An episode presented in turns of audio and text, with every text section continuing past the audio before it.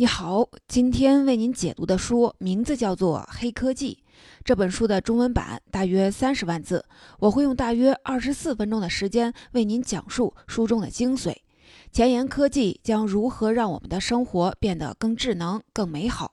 很多科幻大片经常描述出这样的场景：主人公身受重伤，濒临死亡，却能靠核能心脏满血复活。当受到敌人攻击时，随手一甩就是几个小型的导弹，而坚硬的钢铁盔甲不仅让人力大无穷，还可以凌空飞行。人工智能可以和人随时的联网，与全世界的信息同步，等等。这些场景难道真的只是凭空想象吗？人类的生活有可能像科幻大片一样酷炫吗？今天要讲的这本《黑科技》，或许能给你带来一些对未来世界的真实展望。什么是黑科技呢？它是指以人类现有的知识和能力暂时无法达到的高科技。在这本书里，它被引申用来指当下最前沿的技术和产品。就像这本书的书名一样，它通过大量生动的前沿科技案例，为人们勾勒出了一幅未来星球的奇妙蓝图。这本书的作者有十五位之多，这其中有亚马逊的软件工程师、苹果公司下一代输入技术硬件工程师、哈佛大学遗传和分子生物学博士、斯坦福遗传和发育生物系的博士后等等。可以说，每个人的研究领域各有差异，但相同的是，他们的教育背景都是清一色的牛津、剑桥和美国常春藤名校，而工作经历都是出身于硅谷一线的科技公司，在事业上既有扎实的理论的功底，又有最前沿的实践经验，可以说是技术咖们的强强联合。正因为这本书。这本《黑科技》一经上市，就受到了马化腾、杨元庆、李开复、雷军等国内一线科技企业大佬的一致推荐。本期音频我会从黑科技将怎样的提高医疗水平，怎样延展人的身体机能，如何增强人与外界信息沟通三个方面，来为你详细的讲解黑科技对未来生活的改变。下面我们就一个一个的来说。第一部分，先来说说黑科技将会怎样提高医疗水平。人们发展科技，当然是希望改善生活，而想要享受越来越美好的未来生活，总得活得更健康、更长久吧。从治病救人、帮人们延年益寿方面，黑科技都能发挥什么样的作用呢？我们来举几个例子来看一看。你可能知道，人类健康面对的一大难题就是器官的病变。特别是一些关键器官，比如说肝、肺、胃等内脏器官，一旦发生比较严重的问题，就很难从根本上治愈。要是能像壁虎一样，那就厉害了，尾巴断掉，过几天还能长出一条新的，这样不就可以彻底的摆脱器官病变的困扰了？但现实情况是，人没有那么强大的再生能力。一旦器官衰竭或者是受损，就要靠器官移植来延续生命。可合适器官的供给量总是很低的。在中国，每年需要器官移植的人大约有一百五十万，却只有一万人能得到所需要的器官，成功的完成移植手术。那么，有没有黑科技能解决这个难题呢？对于这一点，科学家们想了很多的办法。比如说，有的科学家就曾经尝试拿动物的器官移植到人身上，但这个方法最大的问题在于，不同物种之间有严重的排异反应。换句话说，就像系统和软件不兼容，弄不好还会带来副作用。也有的科学家试图用新材料来制造人工机器的器官，希望像制造假肢一样制造出内脏，但机械。终归还是机械，自然器官的很多功能是很难通过机械实现的。还有什么更好的办法吗？一九六六年，一九九六年，克隆羊多利的诞生让人精神一振。既然能够克隆一只活生生的羊，那能不能也克隆一个和自己一样的人，用克隆人的器官来做移植呢？这个想法看起来简单，但却牵扯到一些问题。首先呢是技术问题，克隆羊多利是二百七十七个样本中唯一存活下来的，它活了六年就因为早衰而死亡了。这表明克隆动物的成活率很低。动物尚且如此，至于克隆人的难度那就更大了。另一个方面，伦理问题也是不容忽视的。真的把人完整的克隆出来，那就是活生生的人了。大活人在活体器官进行移植，那可是赤裸裸的犯罪。既然不能克隆人，那能不能克隆器官或者让器官再生呢？这还真的有可能。二零零七年，日本生物医学的科学家、京都大学细胞研究所所长山中伸尼带领团队，通过导入特定的基因方式，成功的将人类的皮肤细胞变成了胚胎干细胞。形象点来说呢？人体的细胞有很多种，不同的器官需要不同的细胞。比方说，人的内脏细胞和手脚这种四肢的细胞就不完全一样。所以，你想要造器官，首先呢就得有合适的细胞。咱们刚才提到的胚胎干细胞，简单来说就是一种神奇的种子细胞。给它一些合适的条件或者是刺激的因素，这种种子细胞就可以变成人类所需要的某种特定细胞。比如，可能给点什么养分，它就变成了用于神经的神经细胞；只要生长在雨露合适，甚至能长成用于心脏的心肌细胞等等。这样，人们从实验室中就可以得到任何一种想要的细胞，用于器官移植治疗了。不过，如何获得干细胞却是一个难点。之前，人们想通过克隆的办法来提取这种种子细胞，可惜呢，没有做到。山中伸尼的实验实现了突破，他的团队绕开了克隆这条路径，通过导入基因的方式，让已经分化成熟的细胞逆生长成为胚胎干细胞。打一个比方，咱们本来是想复制一个和自己一模一样的人，然后呢，从他的身上提取种子细胞来拯救自己。现在呢，山中伸尼的技术是从咱们身体上随便取下一小块的细胞，注入几种神奇的药水，它就能变成咱们自己想要的种子细胞。正因为这项发现，山中伸尼在二零一二年获得了诺贝尔医学奖。通过山中伸尼的技术，科学家很容易造出种子细胞，并将这些细胞定向分化为各种不同类型的细胞。但这只是器官再生的第一步，如何把多能干细胞变成真正可用于临床的组织和器官移植，又是另外一个问题了。为了让这个黑科技能够真正的给需要器官移植的患者带来福音，科学家们也是用尽了千方百计。咱们再来举一个例子，多能干细胞呢，也就是咱们说的种子细胞。咱们种下这颗种子呢，其实呢是想让它长出梦寐以求的完整器官。真的能长出器官来吗？还真的有长出来的。比如，日本科学家替井方树领导的科研团队，就把胚胎干细胞培养成了视网膜初始结构，也就是可以制造人工视网膜的材料。很多眼科疾病患者的问题，实际上就是出在视网膜上。譬如老年人的黄斑病变，就是一种视网膜疾病，它是五十岁以上的人群失明的主要原因之一。有了替井方术这项技术，不少黄斑病变患者就有了治愈的希望。日本就已经有一位七十岁的老人做了第一个吃螃蟹的人。科研小组通过提取老人的皮肤细胞，诱导成种子细胞，再把种子细胞培育成用于移植手术的视网膜初始结构，植入老人的眼中。这个手术已经在前两年顺利的完成。不过，移植的具体效果还需要长期的观察。但无论如何，人体器官的再生医学由此迈出了重要的一步。刚才我们说到了黑科技能够帮助我们，嗯，修复受伤的身体。那有没有黑科技能让人延年益寿、长生不老呢？其实，造出不老仙丹是古往今来人们的追求，也是今天很多科学家研究的课题。今天这个问题还真取得了一些成果。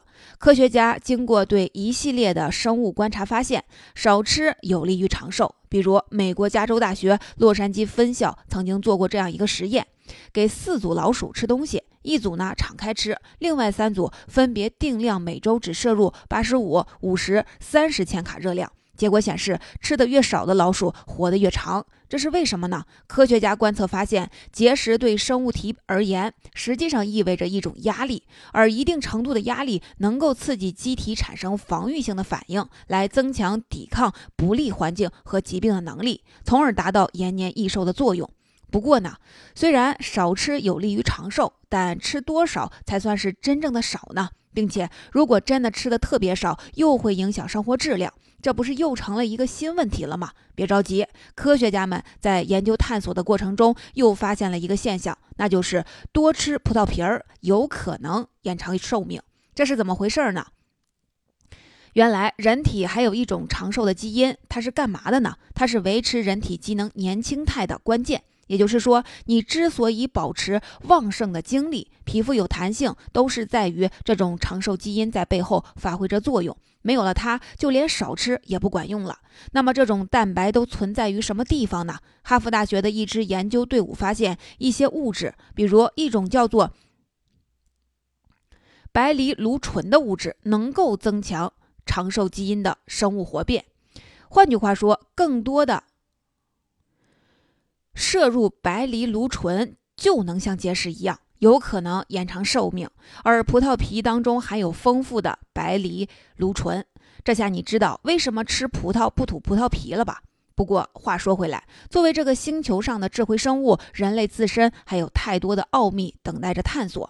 虽然不一定能够长生不老，但随着黑科技在医学领域的发展，未来的人活到一二百岁甚至更长，也许并不是什么遥不可及的事儿。并且像开头科幻大片所描述的，主人公身受重伤，濒临死亡，靠核能心脏满血复活，也真的是有可能的。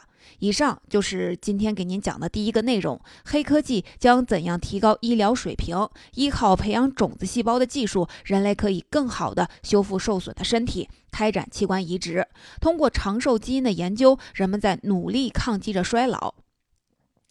黑科技在医学领域的发展，和人对自身的探索一样，没有止境。未来更长的寿命、更有效的医治病症、再生机体，都是很有可能的。第二部分，下面我们就来说说黑科技怎样拓展人的身体机能。和很多动物相比，人的身体算不上是强大，跑得没有豹子快，跳得没有猴子高，举重可能还比不过蚂蚁。毕竟人家蚂蚁能举得起比自己重好几倍的东西。那么，有没有黑科技可以把人体变得更有力量呢？还真有。科幻片里经常出现的钢铁的盔甲、黄金战衣之类的装备，其实就是增强人体力量的一种黑科技。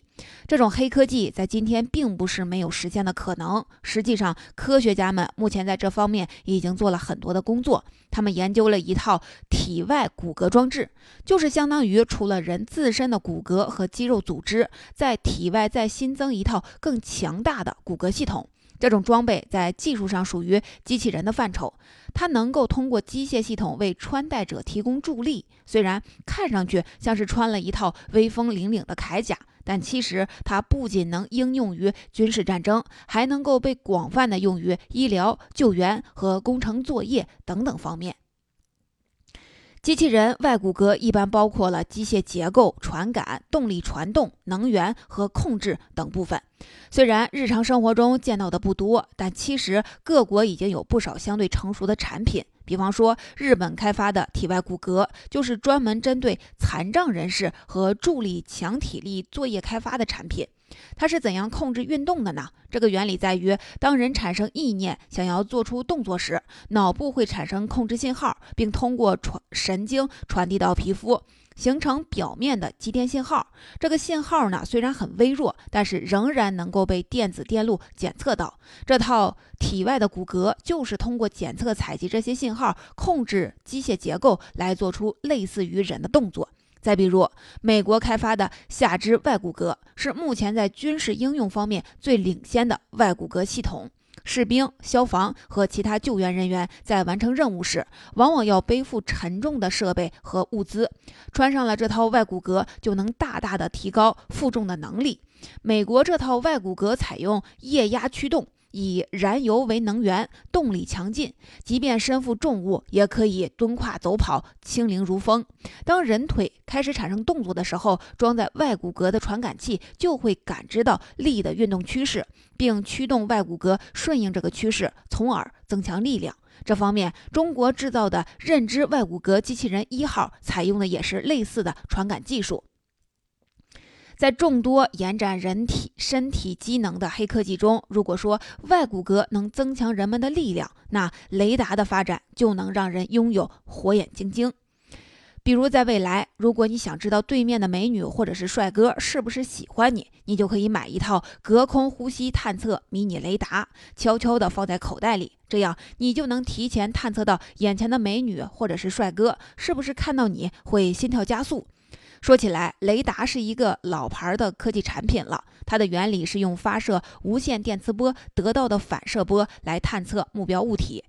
在你死我活的第二次世界大战中，出于战争的需要，雷达技术突飞猛进。近年来，随着天线尺寸和芯片的日益缩小，雷达设备也学会了缩骨大法，变成了小巧玲珑的探测器，应用到更多的领域中。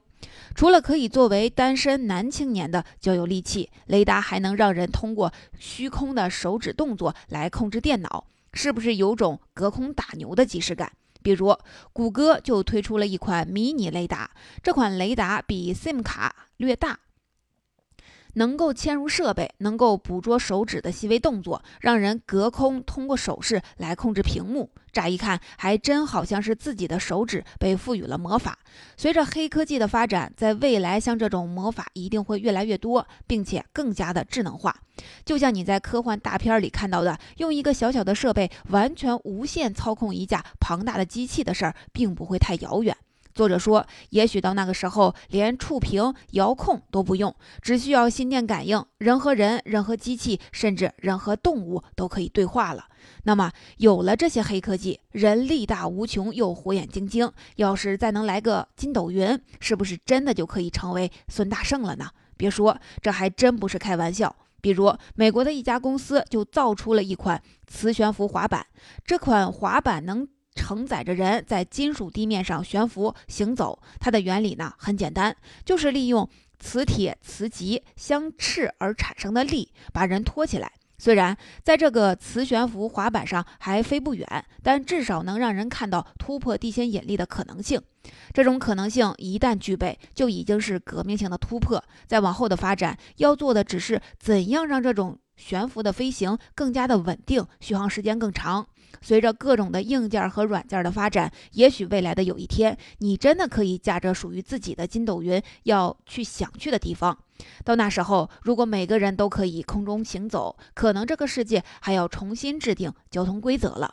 以上就是给您讲的第二个内容：黑科技对人身体机能的拓展。外骨骼在残障人士带来的福音的同时，也让野外作业。救援等工作有了很大的便利，人变得力大无穷。探测雷达让人可以更好地感知世界，摆脱有限控制的束缚；而悬浮的滑板等黑科技产品，则让人看到了突破地心引力的可能，拥有了更强的空间移动能力。最后，我们来说说黑科技将如何改变人与外界的沟通模式。在前面所讲的内容，你可以看到一系列黑科技确实可以让个体变得更强大，但人毕竟是社会性生物，在精神层面，人需要与外界沟通，才能让生活更加的充实，生命更加完满。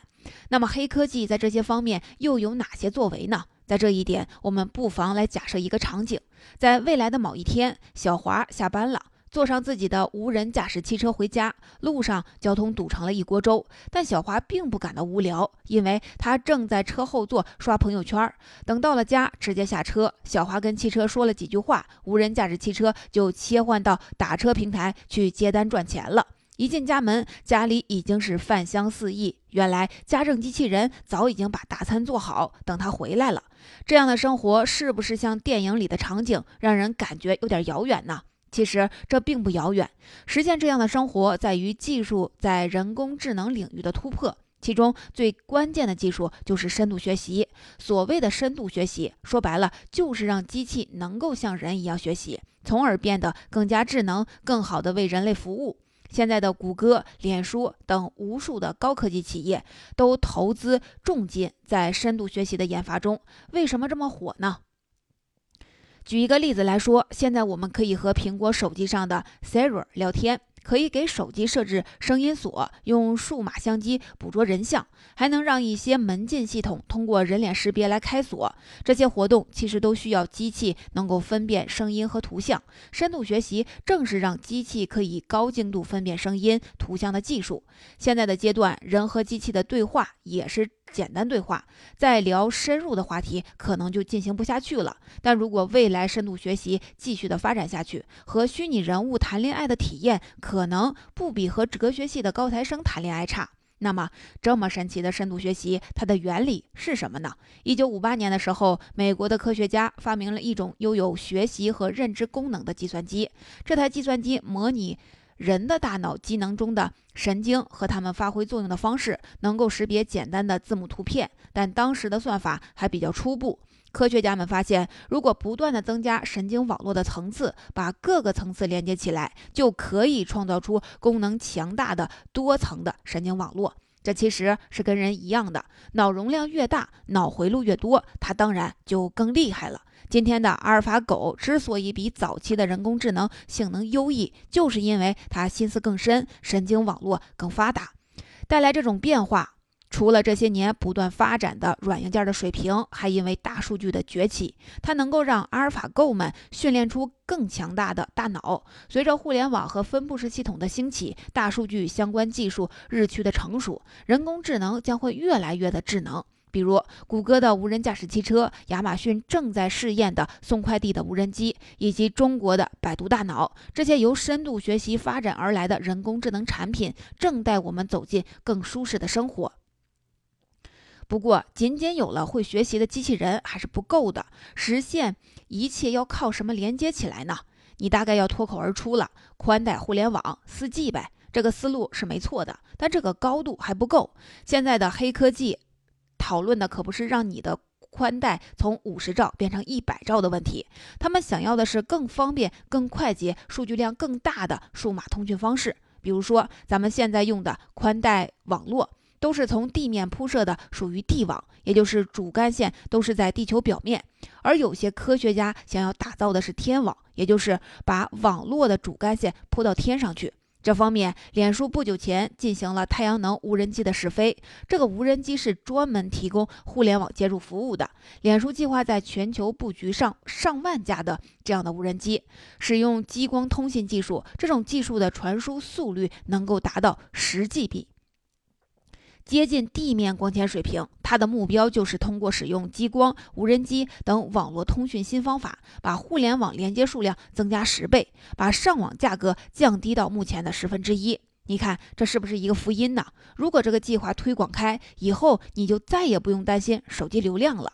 当然，探索太阳无人机。空中互联网技术的不是只有脸书一家，谷歌也正在进行着类似的计划。它也是用无人机做平台，但采用的技术是毫米波通讯技术。据说这种技术比 4G 的传输速度快四十倍。想象一下，全球上万架太阳能无人机每天在天上飞来飞去，为普通的民众提供免费或者廉价的上网服务。不过呢，这个事情民众答应，各国政府也不能答应。领空问题怎么解决？国家安全问题怎么解决？所以，像谷歌、脸书这种巨头还有更高的目标，那就是利用卫星构建智能宽带网络。在理想状态下，天网和地网融合一体，多种类型的网络混合，各种设备自带热点组成的局域网络，将会把所有的设备联系起来。成为未来最广泛的应用形态，人与人、人与物体的连接会在这样的趋势中越来越方便的快捷。到时候，那不是只有土豪才能用流量来看小视频了。当然，无论网速怎样的快，终归也属于基础设施。最重要的是，当机器的深度学习变得非常智能的以后，在与网络这些基础设施联动起来，那威力就相当强大了。到那个时候，就不仅仅是随时随地上网的问题了，将有更多的公共机构和生活设施采用人工智能，甚至是机器人上岗服务。比如，你到了一家餐馆，甚至是不用点餐，针对你的口味量身定制的饭菜就已经送到你的面前。你想买一件衣服，只需要转一个身，独一无二的漂亮衣服就已经为你裁剪好了。以上就是今天给您讲的第三个内容：黑科技对于人与外界沟通模式的改变。机器的深度学习让各种各样的产品更好地服务于生活，天网、地网等网络基础设施的加强，并且与机器深度学习的联动，让人与他人与各类产品的连接更为紧密便捷。未来人类的生活将更加的智能，更加具有个性化。总结今天的内容就讲到这儿，下面来简单回顾一下今天为你分享的各路的黑科技。首先，我们讲到黑科技将怎样的提高医疗水平。依靠克隆、干细胞等技术，人类可以更好的修复受损的身体，开展器官移植。通过长寿基因的研究，人们在努力抗击着衰老。黑科技在医学领域的发展和人对自身的探索一样，没有止境。未来，更长的寿命、更有效的医疗病症。再生机体都是有可能的。第二个，我们讲了黑科技怎样拓展人的身体机能。最后，我们讲了第三个内容：黑科技对于人与外界沟通模式的改变。机器的深度学习让各种各样的产品更好地服务于生活，天网、地网等网络的基础设施的加强，并且与机器深度学习的联动，让人与他人与各类产品的连接更为的紧密便捷。未来人类的生活将更加的智能，更加具有个性化。听完了今天这本书，相信你对“黑科技”这三个字一定会有全新的理解。这些所谓的前沿技术，其实恰恰连接了现在和未来。今天的黑科技可能就是明天非常普通的生活应用。没有人可以准确的预知未来，但今天这本书在为你科普现代科技发展的同时，也给你提供了依托于现实的想象空间。